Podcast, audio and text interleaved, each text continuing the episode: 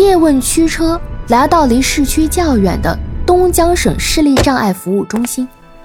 中心接待台知道是东江警队的同志来了，赶忙请出中心的负责人前来接待。主任说：“李洪涛是2013年辞去工作的，距离现在已经有好几年了。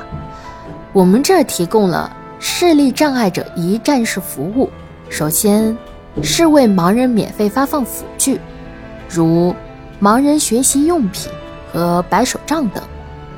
第二是视力障碍者主流的就业岗位培训，包括盲人按摩、钢琴调律两项。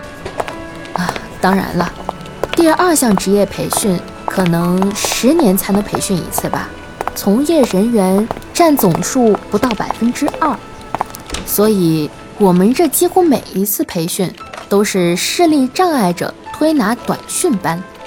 来我们这培训的都是文化素养急需提升的视力障碍者，但是我们要让他上岗位，完成视障者的就业指标，压力也是很大的。李洪涛正式担任了与按摩没太大关系的课程培训，学生们不喜欢与按摩没有直接关系的课程，所以他的压力就更大了。叶问说。那他在这的工作表现怎么样？主任想了想说：“嗯，他比较有性格特点吧。在我们这工作，工资都比较低。比如他课程很少，可能一个月拿不到两千块。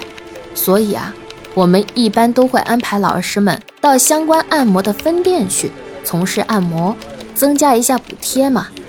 可他呀。”从来不去，除了给学生努力备课外，在外面参加各种学习提高。